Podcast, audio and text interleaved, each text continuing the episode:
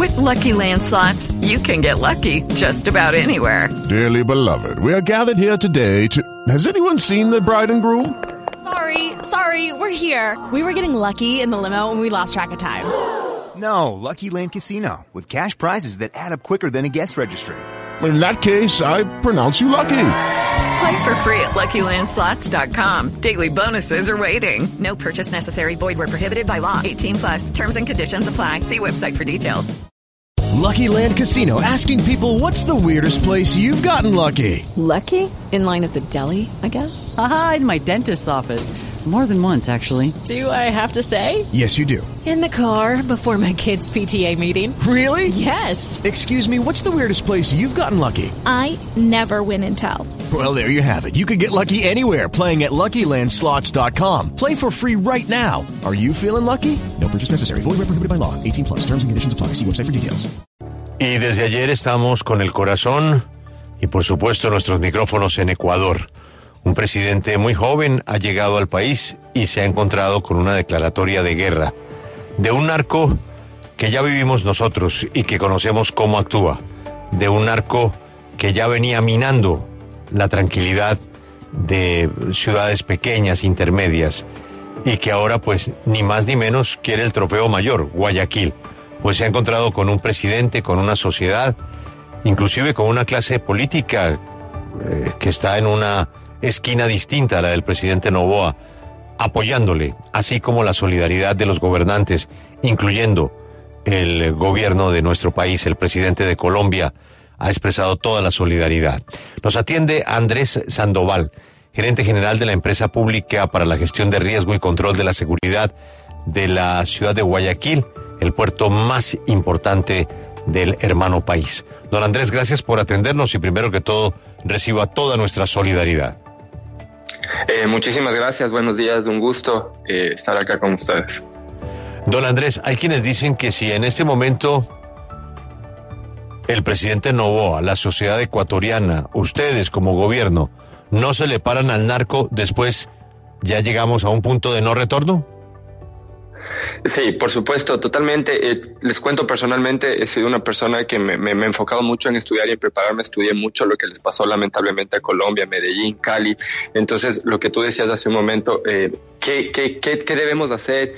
Cómo lo debemos actuar. Entonces, en base a eso, nosotros como municipio saben que el gobierno central acá en el Ecuador maneja las competencias directas de seguridad, pero el municipio no puede, no puede hacer, no quedarse sin hacer nada. Entonces, en base a eso, nosotros hemos puesto a disposición todo nuestro contingente local, toda nuestra tecnología, nuestras más de 34 mil cámaras para hacerle frente a, estos grupos delictivos organizados. Creo que el día de ayer vivimos momentos muy complicados para que ustedes tengan una idea.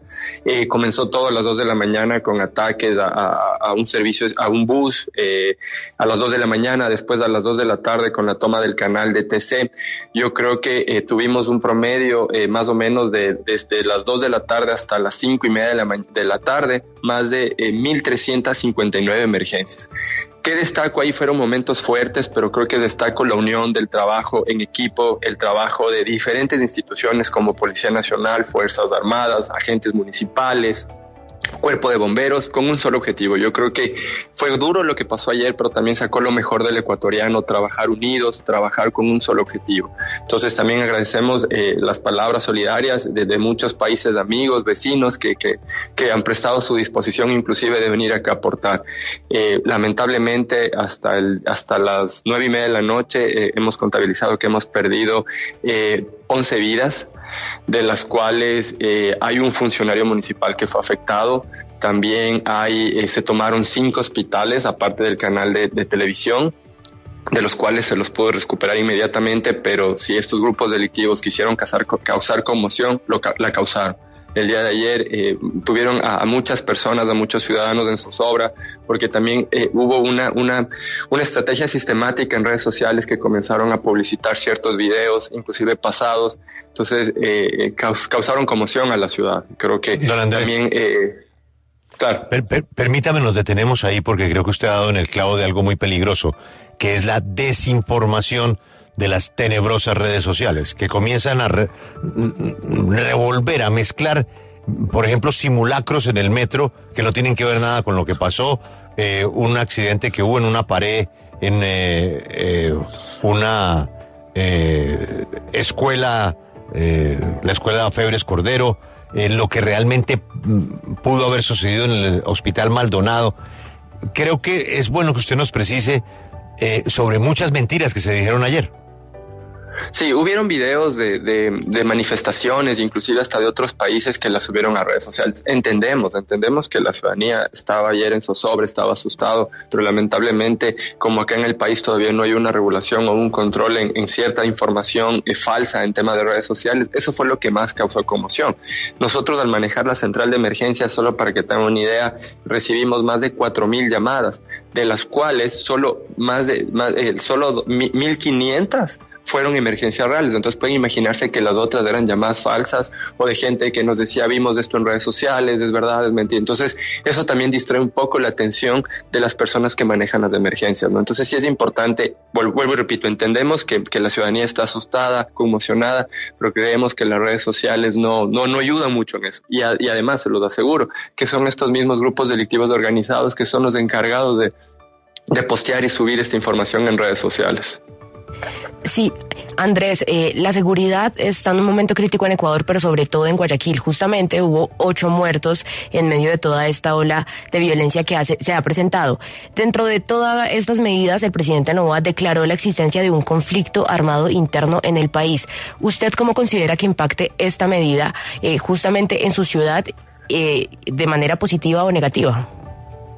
Por supuesto que va a ser negativa. Para que ustedes tengan una idea, eh, la, el, el, mayor incremento en el país de muertes violentas versus 2023 y el 2022 se, se, sucedieron aquí en Guayaquil. Aquí tenemos dos de los dos distritos más priorizados, es, donde, es decir, donde se concentra más del 26% de las muertes violentas. ¿Eso qué quiere decir? Que son zonas que están realmente tomadas por los grupos delictivos organizados. Entonces, al existir esa declaratoria, esos grupos delictivos organizados saben que va a haber un enfrentamiento. Por supuesto, acá estamos acompañados de Fuerzas Armadas y de Policía Nacional, pero sabemos que en esas zonas específicas que todo el mundo las tenemos eh, focalizadas y conocidas, va a haber un, va a haber, va a haber, va a haber una, una respuesta por parte de ellos. Entonces, como les digo, el, el, caso que les dije, claro, hasta la, rueda, cuando dio la, la, rueda de prensa el alcalde, habían ocho fallecidos, pero a las nueve y media, lamentablemente, encontramos un vehículo incinerado con tres cuerpos eh, dentro, justamente dentro de estas zonas priorizadas de los distritos. Entonces, hay un enfrentamiento. Ahí lo importante es, es saber que ya contamos con el contingente militar necesario para, para afrontar esta, esta, esta crisis o esta guerra. Don Andrés, la, agitación también comenzó en las cárceles, donde da la impresión de que eso es un el despacho de un negocio criminal. ¿Cómo está la situación en las cárceles en este momento en, en, en Ecuador? Bueno, acá en Guayaquil está tomado, bueno, desde el, desde el momento que se, se identificó que el, el cabecilla de uno, de, el principal cabecilla de unos grupos delictivos organizados no estaba, eh, la, policía y las Fuerzas Armadas tomaron el control.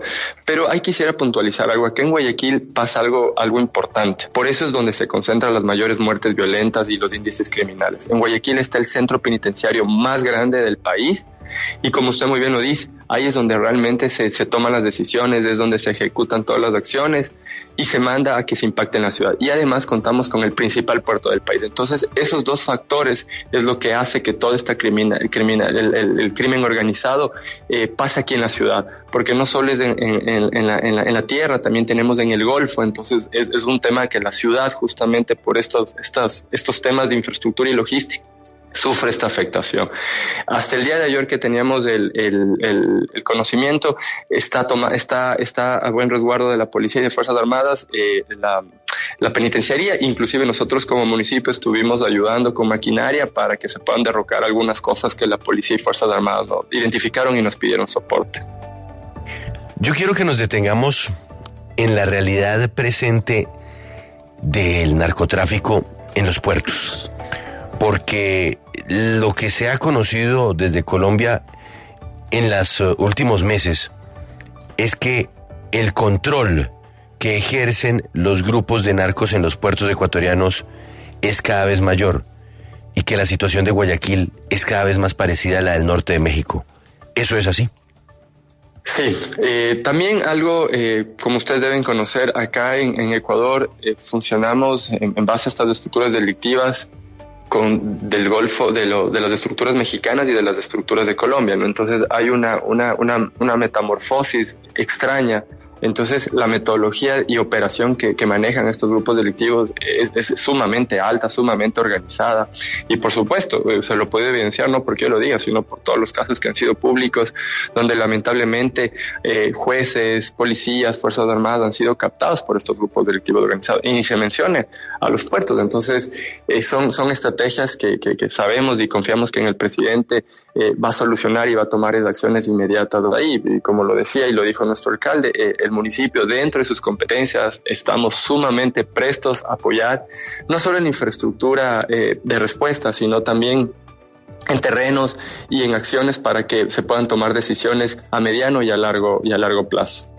Sí, yo quiero que hablemos del eh, tema de las cárceles, de la situación carcelaria, porque una de las cosas que origina también esta crisis es la fuga de José Adolfo Macías, alias Fito, que es el líder de los choneros, pero también se da otra fuga, que es la de Fabricio Colón, que es el miembro de los Lobos. Y se habla entonces de que en las cárceles están operando estas mafias y de hecho ya se está hablando que desde el gobierno se podría estar haciendo conversaciones con El Salvador para endurecer el tema carcelario. ¿Usted cómo analiza ese papel que están jugando en este momento los grupos delincuenciales desde las cárceles? Eh, es, de conocimiento público que lamentablemente las cárceles en el país están tomadas y es verdad, o sea, los grupos delictivos tienen totalmente el control de estos de, estas cárceles, de estos centros penitenciarios. Lo que usted manifiesta de la fuga fue en la en la cárcel de Riobamba, pero como les decía, la cárcel más grande del país se encuentra acá en Guayaquil. Entonces sí, por supuesto, el, señor presidente hizo un anuncio que iba, estaba, contaba con asesoría de, de, personas que construyeron la cárcel en, en, El Salvador. Entonces eso hizo un anuncio él que se iban a construir dos acá.